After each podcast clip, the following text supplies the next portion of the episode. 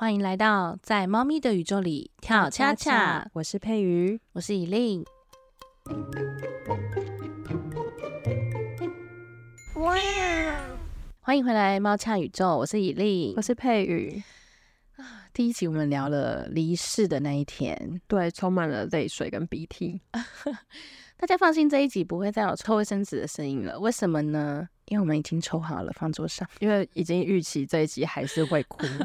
我们这一集要跟大家聊的是猫咪离开之后的第一个月，就是我刚过完的第一个月。对，你还记得朵朵是几号离开你的吗？呃，他七月十九号，然后我们录音的当下是八月二十五，所以其实真的是刚过一个月。嗯，然后这个月我到底是怎么过？其实我真的也是想不太起来的。我想要先问一下，就是当猫咪离开的时候，这个失去的整个悲伤贯穿你的身体，经过你，你有没有发现很多你以前在乎的小事都变得轻如鸿毛，就是完全不会在你身上起任何作用？对，就是因为太伤心了，然后为了让我的情绪是比较平稳的，所以。以往在工作上面受到的压力啊，嗯，会产生的愤怒也消失了，所以在这个月我反而就是很平稳、很平顺的去度过两个魔王等级的案子。嗯，因为我是做广告后期的啊，广告影片，然后影片的最后一关都会落在我身上，所以有的时候压力比较大。那以往我都会有一些很愤怒的情绪，会想要骂客户。大家可能对就是这种。后置产业比较不了解，就是其实要修改一个东西，包含像剪辑或是图像好了，可能他只是简单的说哦，这边我要换一个什么声音，可是其实那个对剪接的人来说都是牵一发动全身。对，而且因为我的工作还包含了那种修图啊、跟合成啊这些特效的东西，然后对他们来说可能只是在文件上面加一两个字，可是对我们来说都是要呃一两个小时多余的出档时间，真的。对，所以。反正压力就是很大啦，但是因为发生了生死交关的事情，所以其实我会去发现说这些东西一点都不重要，然后我不需要花这么多精力在愤怒上面，我想要把一些时间保留起来，让我去思念我的猫咪。我有个很疑惑的问题，就是你怎么有办法去上班？你没有办法上班吗？这个问题我等下可以好好的。好好的聊，但你怎么有办法每天出门去上班，还有正常的跟人对话？对，我记得在他离开的隔天，嗯，因为我们是没有宠物商家这种东西的，虽然他对我们来说像是亲人等级，对，是悲伤，可是其实是没有商家可以请，呃，可是我还是有请假啦，嗯，就算是请假，我也没有办法一个人待在家。但我老公还是有去上班，嗯，所以我就每天跟着他一起去他公司附近的星巴克坐着，然后中午可能如果有事情的话就进公司一下，然后下班之后我也没有办法自己回家，我就再回去老公附近的星巴克，然后等他下班再一起回家。我第一个礼拜是完全没有办法一个人待在家里，我待在家里，家里全部。到处都是他的影子啊！我可以理解耶，没有办法回家这件事情。我已经过有他的日子过十八年，所以我真的没有办法待在一个没有他的屋子里面，所以我就用这种 机械式的方式过完了第一个礼拜。那你对于不知道你的宠物离开的人是怎么样去应对的？因为我请假嘛，嗯，所以同事就会问说：“哎，你你还好吗？这就是你发生什么事吗？”嗯嗯，我就跟他说：“哦，猫就是之前是送急诊什么的。”对，然后他们接下来就问说：“哎，那现在猫怎么样？”天呐，崩溃，直接崩溃！我倒没有崩溃，我就说猫咪去当小天使了。我觉得我在应对上面都一直都很像，很像吗？很都都是一个正常的状态。嗯嗯，就是因为我太怕一不小心碰到那个。开关，我就会像上一集那样子，连声音都在发抖，可能会把正常人吓到这样子。嗯嗯，所以呃，第一个礼拜就是用尽全力的让自己有起床、有生活，看起来像一个正常人。你会发现，就是在那个情绪当下的时候，不管有发生什么事情，你都会觉得超淡然的，都会觉得说，嗯，这有什么？我觉得更像是你没有多余的精力跟动力去回应那些事件跟情绪，或者是甚至是你不感兴趣。我连生气的那个能量都没有，就是能量非常非常低的一个状态，好像可以感同身受。那你要不要讲讲看你的第一个 离开？我的第一个月跟大家报告一下，我离职了七次，也就是说你面试了七个工作，至少七个，然后你都 你都离职。阿妙离开的那一天早上，我们处理了宠物葬仪的事情，所以说是我们，其实就只有我自己啊，只有我，我就是很精准的，在他八点二十五断气的时候，九点宠物葬仪社开门，直接联系约了车，然后全部都走完仪式了之后呢，下午我就要回去那一份工作的 final day，因为那天我是要交接的，我那天是最后一天，一定得去。然后哦，我哭的多惨呢！我不知道大家有没有被打过，没有。我的两只眼睛哭到 O C，就是因为一直哭，一直擦眼泪，而且是肿的，就是很像被打，很像就是紫色，就是刚被打的那。你们大家有看过小叮当吗？就是大雄被季安打的眼睛，两只都是。然后我就跟我同事说。哎，我觉得我的眼睛很夸张哎，我觉得我应该要戴墨镜去上班。然后我同事知道我的猫咪走了，然后他也很担心，但他就说你不要太夸张了，没关系啊，你就来就好了。戴墨镜太夸张了，他这样跟我讲，很夸张。结果我一进办公室的时候，他看到他就说：“哎，我不知道你的眼睛这么夸张哎，你墨镜有戴吗？真的是很丑。”所以第一天很失控，那就离职了嘛。然后反正就是去了新的工作。那新的工作的话，其实是需要受训的。培训总还是完全没有问题的，但是我需要考核，嗯呃，它其实考核就是知识性的东西，嗯，它并没有要求要去跟旁边的人背投你的投入程度。我就是想说，好，我就是努力维持自己每天出门上班，然后把这个培训走完。但是我生平第一次听到陌生人问我说：“哎，你是不是一个很文静的人呐？感觉好像你在抢答的时候不是很主动哦。”那是一种一种面试，对，有因为有点像是就是因为已经进去工作了嘛，那可能就是受训完之后肯定还要考核。嗯，我听到这句话，其实我有点愤怒。哎，居然是愤怒。对我光是坐在那边，嗯，眼泪没有流下来，就已经花了我全身的力气。完全理解。对，因为猫咪离开。是礼拜五，所以我一直以为礼拜六、礼拜日我哭完，我回忆完，手机里面都有照片跟影片，我随时想要的时候可以打开来看。我以为那样子可以整理好我自己，那真的是在上班的这段时间才发现，我根本好不起来，因为我那时候是要从桃园骑机车到板桥的。我必须说，我骑车都在哭，然后我连听那种超硬吴淡如人生商学院超级左脑，我都哭爆。所以他讲那句话的时候，你应该可以理解为什么我会愤怒。就是如果你跟我说需要抢答才可以符合你们的 quality 的话，你要先讲，嗯，我可以演，嗯。我觉得你的愤怒是因为你觉得这个人不理解你的悲伤。我后来有直接跟，我就因为毕竟我也是一个大人了。我就直接跟他说，我的猫上个月刚走。所以我现在坐在这边没有哭出来，我觉得已经用尽我全身的力气了。好诚实，而且那次的谈话，我就是当场决定我不做了。哦，因为那个公司是一个三 C 的客服，它是一个美商，就是以一个一般条件的工作来讲的话，它其实是非常非常理想的。现在工作我谈了半年，好不容易跟 HR 就是已经瞧好，就是哎我们要进去，然后 on board 什么的都已经就是很顺利，薪资也非常非常理想。但是就是因为我真的完全没有办法再进入工作状态，我完。完全失去动力，而且我不知道为什么要服务别人，所以我就决定要离职。这是第一个不做的，这是第一个不做的。然后我离职的第一个之后，因为我还是要每天出门，我不能让我妈妈知道我没有在工作。你要谈一下这个部分吗？阿妙离开的那一天，我回到家里面，我妈妈对我说的话是：“赶快把她的东西丢掉。”你妈为什么不喜欢这只猫咪吗？她可能，当然他没有很喜欢猫咪，因为妈妈是比较洁癖的人，嗯，猫毛的程度可能有点超过他的极限，嗯，甚至那时候我可能准备要搬回家的时候，我妈妈一开始还问说，她说猫可以养在浴缸里面，我已经笑出来，我从以前的愤怒到现在已经笑出来，我觉得可能就是他不理解，但是其实听到那句话就是把猫咪的东西丢掉，其实我是非常非常崩溃的，因为。因为像你，你还可以跟先生对去上了这个悲伤。我是完全就是跟跟阿妙真的是一对一的，嗯甚至是其实在阿妙生命的这最后一年，我才真的成功的搬回家住。嗯，那我们有多低调呢？我哥哥在第二还是第三个礼拜的时候，因为真的很低潮，所以有时候我会跟我哥哥讲，就是家里面发生的事情让我很受不了。嗯，因为那时候是我跟我哥在讲电话，然后我哥就说：“那猫咪还好吗？”我直接被按到按钮，我直接爆哭，就是说毛笔已经走了。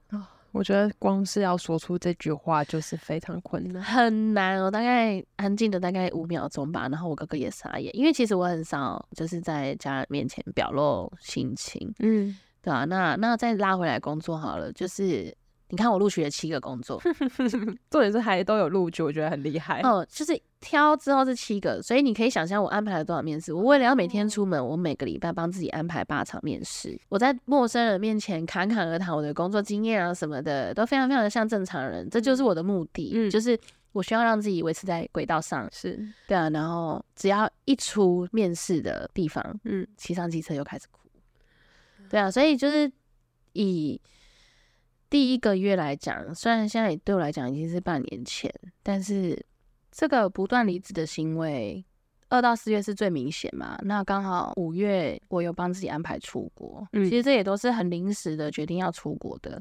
呃，出国之前我就临时先帮自己找了一个工作，嗯，就是回来会开始的，永远都还是有在工作。对，因为我就是一直信奉着，就是。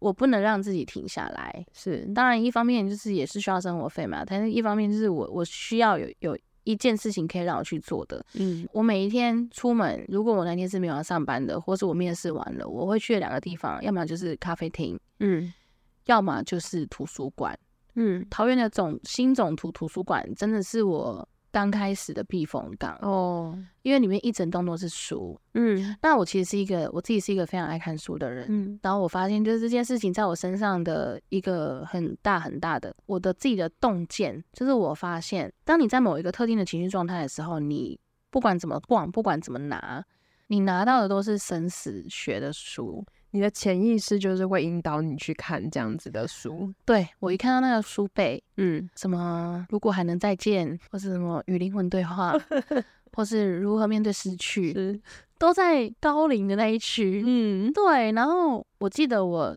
第一次离职的那个下午。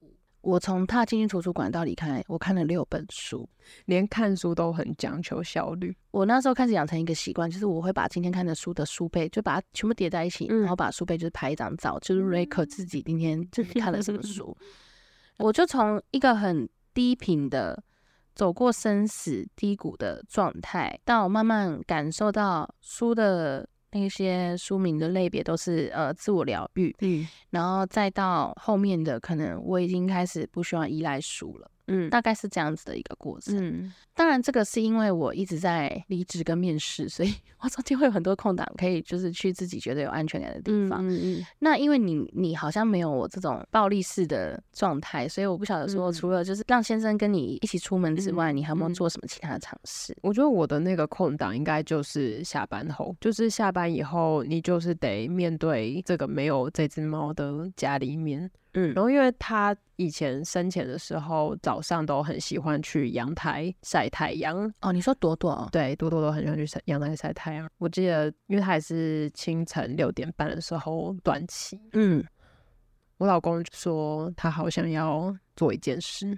然后我就知道他想要做什么，我就是你说先生说想要做一件事情，对，我就抱着朵朵的尸体，嗯，身体，他其实是，嗯，呃，我们上一集有讲到嘛，就是他们走之后，那个身体会慢慢的变硬，嗯，可是其实如果你一直摸，一直摸，一直摸，它会慢慢变软，哼，包含他的。他们最后的时候瞳孔会放大，所以眼睛会睁得很大。但是我也是一直摸一直摸，所以他后来是闭上眼睛。嗯所以看起来就真的很像睡着了。对。那我就抱着那个身体，然后到阳台上面让他晒了一下太阳。可是我在做这件事的时候，我就意识到说，嗯，他已经不在这里了。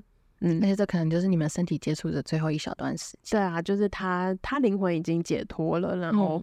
我只是在延长自己依恋那个身那个肉体而已。嗯，后来的每一个早上，我都会看着阳台，然后没有办法不去想说哦，他可能会在那边晒太阳这样。然后，嗯，你就是会一直反复的经历那个他在跟现在他不在，跟带着他在的时候的眼光去看着同一个场景，真的会，然后陷入痛苦当中。因为像我也是，就是刚开始的那一两个月，嗯，比如说，嗯，我现在要上床睡觉，我就会把。之前睡觉的时候拍阿妙的照片拿出来看，我就会把手机放在那个位置，然后假装是他也睡在旁边，嗯，看着我这样子。因为我本身就是一个很爱拍照跟摄影的人，所以我很感谢这些细微的习惯，嗯。因为其实从大概去年我就已经有意识到，我每天都一定要拍阿妙的线动哦，让我明年的这一天可以回顾他。其实你很早开始做准备，对我好像真的是。各种细节之中，对我各种细节，我连到今天，我连到现在，就是我每天都还会就是登录 FB 的那个回顾线动，我就是一定会去看，然后只要有看到有录阿妙的，我就会把它就是存下来，存在我的手机。我也会存，但是有时候真的不太敢看，因为一看就是就是那个情绪洪流就会涌上来。但确实那是一个很棒的回忆的一部分。对啊，然后呃，回到说我怎么样继续过这个生活的话，我想到是对我那时候走在西门町，我觉得人真的没有事情做的时候很恐怖诶，就是你真的在闲晃的时候，你头脑真的好乱哦，塞满对不对？塞满，然后我就是在逛 H&M 啊，然后看衣服啊，那些衣服就是以往的感觉都是哦，我就看着衣服怎么样漂亮或者什么，当下是。完全没有感觉，我只记得我看到黑色的衣服又开始想哭，因为我就想到说以后穿黑色就再也沾不上他的毛了。嗯，这这么这么这么情绪化的的细节，真的，所以我也不想要那个走入人群，然后看到大家很开心，我就想说你们就开心吧，因为我就是一个不开心的人。啊，我我真的是，我还印象很深刻，就是呃，阿妙走的那个周末，因为礼拜五很密集嘛，早上送他带他去火化，下午工作交接，我就觉得啊，我好棒，我还在完成事情。嗯，然后隔天我就礼拜六早上一起来，我就觉得好，今天是我人生中没有阿妙的第一天，我要好好的度过，我要让自己吃饭吃饱。嗯，我就。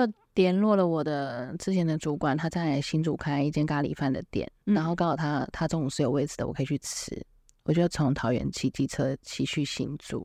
我为了要振奋自己的精神，大家上上一集如果有听到，哎，上上集如果有听的话，应该记得就是 T C Back 那首歌《闲毛夫人》，对，是多么的正向，嗯，多么的开朗的歌。那首歌我其实从大学听到现在，也已经非常非常久的一段时间了。大家如果有空可以去搜寻看看。然后我一打开。他的第一句就是能够给的我都给了，你要提起胸膛，坦荡荡的活。接下来的歌词全部都是阿妙在宠物沟通的时候跟我讲的话。我这首歌听到哭到不行，绝对会危险驾驶。然后。到了咖喱店之后，因为其实我也不太好意思，就是自己的情绪可能给人家带来麻烦，我还有时候会讲出一些就是很应景的话，就是哦，我觉得我应该已经就是整理好了，这这一天我已经准备很久了。你记得你那一周我们还其实有碰面，是因为保险的事情，我还约你碰面啊，要帮你弄保单，然后我就问你说要不要改期，嗯，然后你就说没事啦，我已经准备好半年，可能因为孩子生生死死，哈哈哈哈哈，我还打哈哈吗 然后 ridiculous！可是我觉得看到你的时候，其实你真的看起来非常正常，对不对？对，你是非常正常的。对我去面试就是那个样子。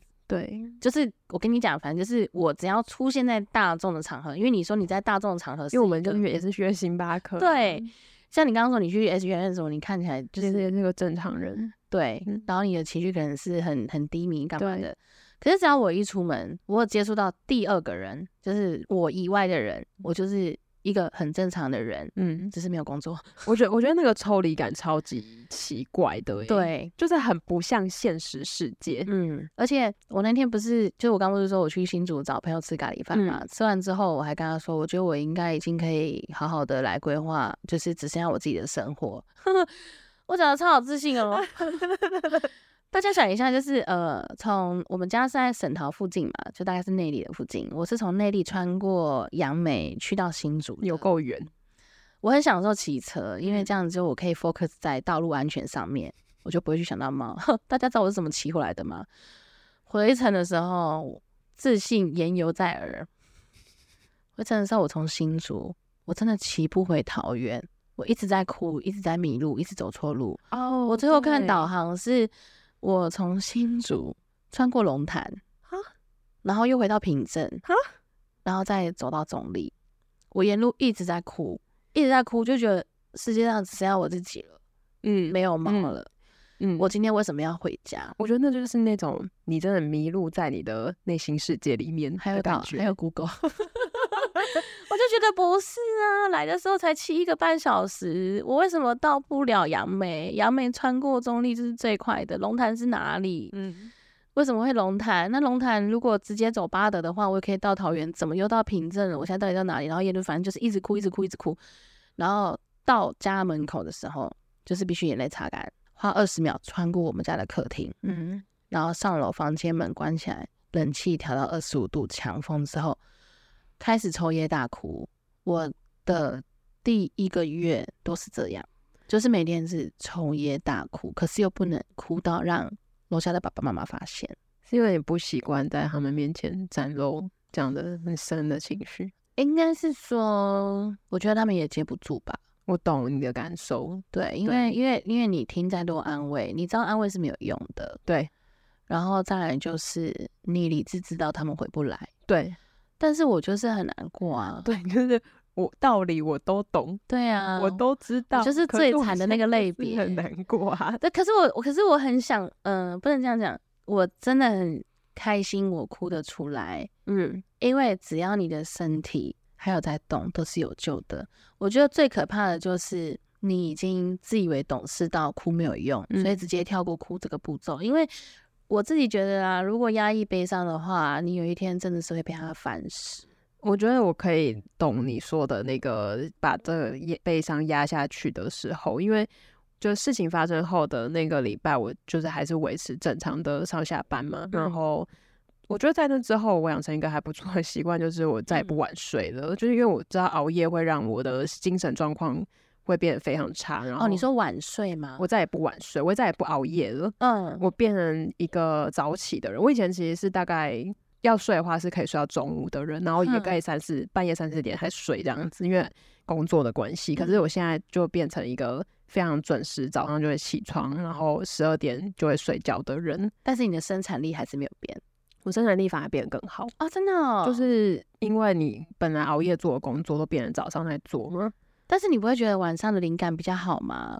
我现在发现，其实早上我也还是可以应付那些工作，然后晚上的话，头脑真的会胡思乱想，真的太危险了。我就会发现发生那种在心灵迷路的感觉。对，那种迷路的感觉就是，比如说，呃呃，上一集有讲说我在。大学的时候养葛多多嘛，嗯，然后所以有时候回去大学那附近，会不自觉的去找他之前去过的兽医院，然后发现那间医院已经不在了，嗯，然后我又陷入了悲伤当中。就是我我到底在找什么呢？我不知道哎，我在找一个回忆。我觉得在那个回忆里面，我就会找到他吗？不会啊，就是这么的疯狂。因为我后来呃前面当然是有可能。很很高频率的，就是离职嘛。反正就是呃，简单来说，就是我回国之后的工作，我已经稳定的做到现在。但是还有一件事情，就是在刚开始去上班的时候，其实我真的还是每天哭到睡着的。嗯，所以我为了不要让我上班的时候眼睛是肿的，我早上上班之前，我就还得先去健身房做一小时的有氧。我觉得作为一个还留在地球上面的人类，我们这也算是不错的。也 很辛苦，好不好？就是就是。像你说你是调整自己的作息对啊，就是变成是一个一个成型人。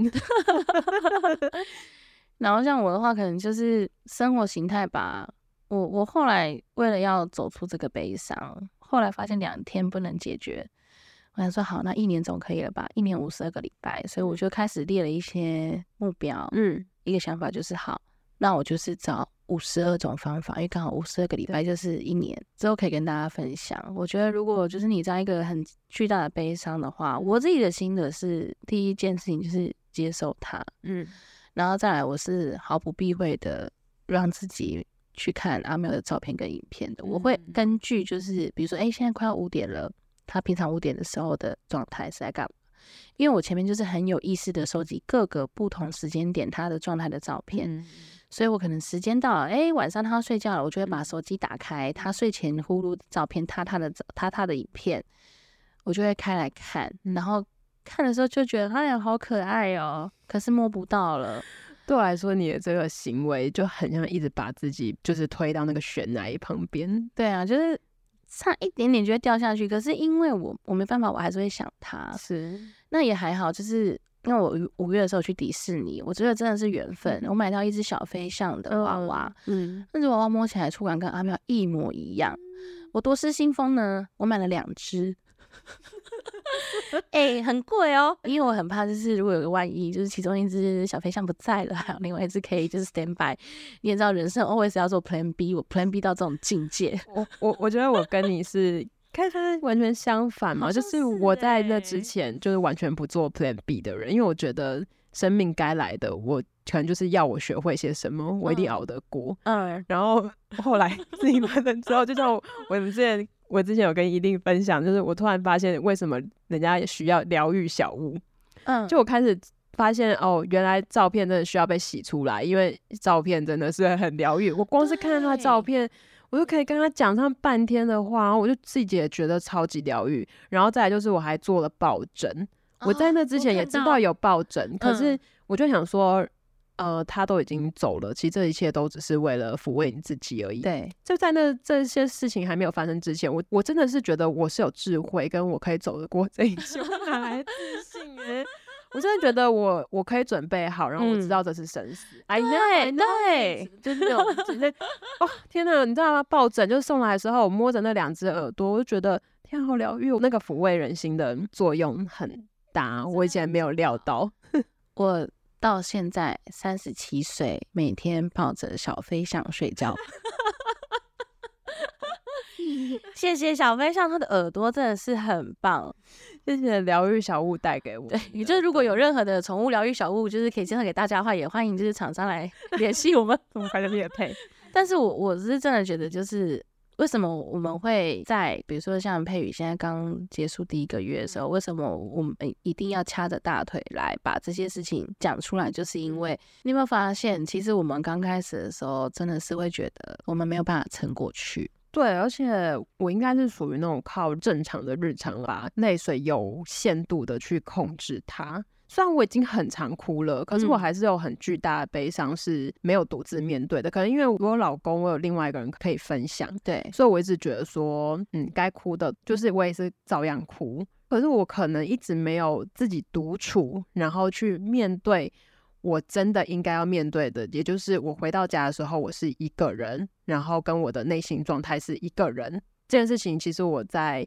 日常生活中是可以被逃避掉的，但是我记得你有一个行为是让我非常非常的印象深刻。嗯，你记不记得我那时候阿妙走的那那几天？嗯，我就是有简单的打上第一篇是从他开始到结束的那个日期。嗯，然后阿妙陪伴我的什么什么，就简单的讲阿妙已经走了。嗯，那篇回复超多。嗯，然后我接下来又简单的讲阿妙是怎么走的，跟他最后一天，就让大家知道说，哎，阿妙其实已经不在了，因为其实一直以来。我很常把阿妙跟我的日常生活的互动发在脸书上。对啊，那就是我们的日常。对，然后我就是把那个，我就把阿妙离开这件事情跟大家交代之后，我其实很 open 的在接受大家的安慰。但是你完全相反，你是告诉大家多多走了，对，先不要来接触我。对，我如果有需要，我会去找你们。对，你怎么样做到的？我不知道，我就因为我超级怕人家来问安慰的，就像你说的，就是安慰我都懂。可是我需要自己面对那些东西，我需要自己去消化。就是，呃，大家的安慰我都知道，大家关心我都知道。可是可能我的个性就跟猫一样，嗯，就是不想让人家担心。而且我跟你做的事情其实很多都不一样，但是我们唯一做的一样的事情是，我们都帮自己订了饭店。对我这样就是想要讲这个，就是开始跟你讲之后，然后你就一直蛮鼓励我去体验那个悲伤。嗯，我觉得你。鼓不鼓励我是一回事，可是我一直看到你是非常的正面迎击悲伤，就是把自己推在 悬崖旁边，我实在觉得太勇敢。如果一个浴缸有装悲伤的话，我基本上就是肩膀一下都浸在里面。然后我就我就在呃过了两个礼拜这种机器人般的生活之后，呃跟老公说我受不了了。我今天不要回家。老公想说莫名其妙，为什么突然要离家出走？不是好好的吗？但真的完全不是他的问题。我觉得有另外一个人陪你度过的时间是非常好的。可是有一些伤痛，你真的是得自己面对。所以在那一天，我就是帮自己订了一间那个五星级饭店。嗯，然后在那边的时候，我就应该算是真正的把自己浸泡在悲伤 悲伤里面的同时，也是泡浴缸。因为泡浴缸的时候。你就觉得自己是完全毫无防备的，然后我就让那个悲伤一直冲刷我这样子。我是阿妙离开的第一个礼拜，我去住饭店，但我的那个饭店是其实是因为我原本是过年的时候要去住的，因为其实我不太喜欢就是过年的时候就是太多人来来往往。你说过年时间亲戚会来家里这种？对，就各种。所以我原本帮自己点房间，但是我那时候就很害怕说，哎，我会不会就是在饭店就是住一晚，然后又错过跟阿妙的什么？所以我就后来就决定把那个饭店就是 cancel 掉。阿妙离开的第一个礼拜，其实我真的是无处可去，因为我每天就是不想要回家。我每天回家都觉得说，天哪，我最后还是没有完成，就是在他有生之年可能会有我们固定的地方，然后好好的生活。我每天回家的时候，其实我面对自己的情绪是非常非常厌恶的。你讨你厌恶的是自己吗？我厌恶的自己，我觉得有太多。我觉得有太多跟猫理想的生活还来不及实践哦，然后他就已经先离开了，然后。我也有很多就是朋友，他们会很开明的鼓励我说，不要去听那些跟你说猫咪会回来找你的话。嗯，因为当然我自己本身我也是完全没有这个期待，我不会有什么想要再养第二次来来安慰自己，因为我觉得每一个灵魂都独一无二，我不可能养了 B 来怀念 A，那 B 很衰。对呀，对啊，这是我自己的感觉啦。所以那时候就是回到像呃第一个礼拜，我可能去住了饭店，我我带了大概。四五本书吧，就是延续刚刚图书馆的话题。嗯，这时候带过去的书已经稍微开始有点点贴近自我的调试，嗯，已经离开生死一小步。然后也是在住的那间饭店的时候，在帮自己的半年后再订了一间，因为我真的觉得我没有信心可以跨过这半年。我知道自己是一个很怕痛的人，所以我非常的了解自己不可能去做出什么更积极的提早毕业的这种举动。嗯。可是我真的不知道接下来的半年我要怎么度过，所以我就帮自己订了半年后的饭店，就想说好，如果半年之后还有在运作的话，就再让自己去放松一下，有点像是一个小小的里程碑。这就是你上个礼拜去住的吗？对，我去住了金华，金华好棒哦，金华一整栋都不用踏出去，一进去就有一个香香的味道。对，我觉得悲伤是怎样？为什么我会下意识的习惯帮自己接下来的事情做计划？就是因为。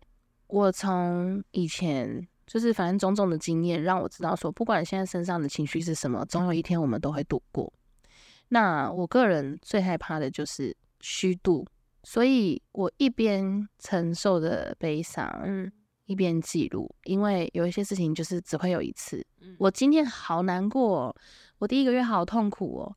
可是说真的，半年之后的我，已经不会是一讲到就哭了，嗯。已经是可以侃侃而谈，嗯，已经是可以打开照片跟你讲说他快要离开的时候，大概就是这个状态。对，所以我非常非常的对，并不是说对自己啊，可能就是对所有必须要经过这个情绪的人，包含像我们这次录这个 podcast，也是我们灵光一闪，就觉得说，如果这个情绪真的会离开我们，那我们要用什么样的方式把它记录下来？嗯，我觉得除了把这些东西记下来是给我们未来的我们一个反馈之外，我自己一直记得朵朵最后离开的时候，我有跟他约定，就是我一直觉得他是我投射一种勇敢的特质，就是我相信我自己身上有这个特质，然后这个猫咪也活出了这个勇敢的特质。嗯，我跟他约定说我会把这个特质继续活下去。嗯。虽然在他离开之后的一个月，我觉得我没有做到。你光是光是有办法录 podcast，我觉得就蛮勇敢的。这个 podcast 就是我重拾勇敢的一个证明，可以这么说，真的，所以才会非常有动力去做这件事情。不然，因为以我性格，我可能就是被悲伤击倒，然后就一直沉浸在当中吧。我不知道哎，但你看像我现在那么理智，就是其实我会觉得，在我不知道你有没有听过一句话，就是悲伤的人都是最厉害的诗人。诗人吗？诗人。OK，所有最有品质。很美的作品都是在悲伤里面才有办法创作出来的，因为你没有办法在，没有人有办法再比你更细腻了。你所有的感受，你所有的五感，全部都会放到最大，你身上所有的毛细孔都在经历每一个情绪。嗯，因为很少有事情会让我们这么的悲伤，所以我更珍惜。对啊，而且我也是怕痛的人，所以真的不想要。再痛一次，可是又很怕自己就是逃避吗？然后就让自己就这样活过去，那就太不值得了。我会觉得这个功课要教给我的东西，我就没有学到，这样太可惜了。真的，不管怎么样，掐着大腿。就来录了，对啊，所以你看，我们现在就是除了录 podcast 之外，然后还有就是像我有写，我有把自己的心情写下，而且那个部落格我是只有开给自己的，也是大概在前几天分享给佩宇的时候才发现，哦，天哪，我有走过那个情绪了，而且累积了好多篇，超可怕的。我记得那时候我还有在那个 blog 上面写说。哎，你真的很努力，我知道你有在尝试了，你再试一下下，你再试一下下。我光看那个文字，我就可以想象我当时有多低潮。对，那就是我们从有猫的陪伴，然后回到自己的一个过程。对，嗯，所以，所以其实。如果你有听到这一集的话，那你应该可以想象得到，这只是第一个月的开始。那我们接下来一样会陆陆续续就是分享，当不同的情绪涌上来的时候，我们用了什么方式去度过这个？对，不管是做计划，然后或者是对，我觉得情绪到后面会开始变成思念。对，然后其实思念也还是很痛苦，可是会有不同的眼光。其实录 podcast 已经是半年。阿妙离开半年之后的事情了。那在这当中，就是我还要准备帮阿妙办摄影展啊什么的，就是接下来都会跟大家分享这些细节。那如果说你有兴趣，或是你不一定就是身边面临这种生离死别，你可能对于就是两个伤心的人怎么度过这个情绪有兴趣的话，都欢迎随时再回来。对，也欢迎给我们一些反馈，然后跟我们分享。或是如果你已经 经历过了，你有什么好的主意，也可以，也可以跟我们分享，救救我们。好，好，那今天就到这边，谢谢大家的收听，拜拜。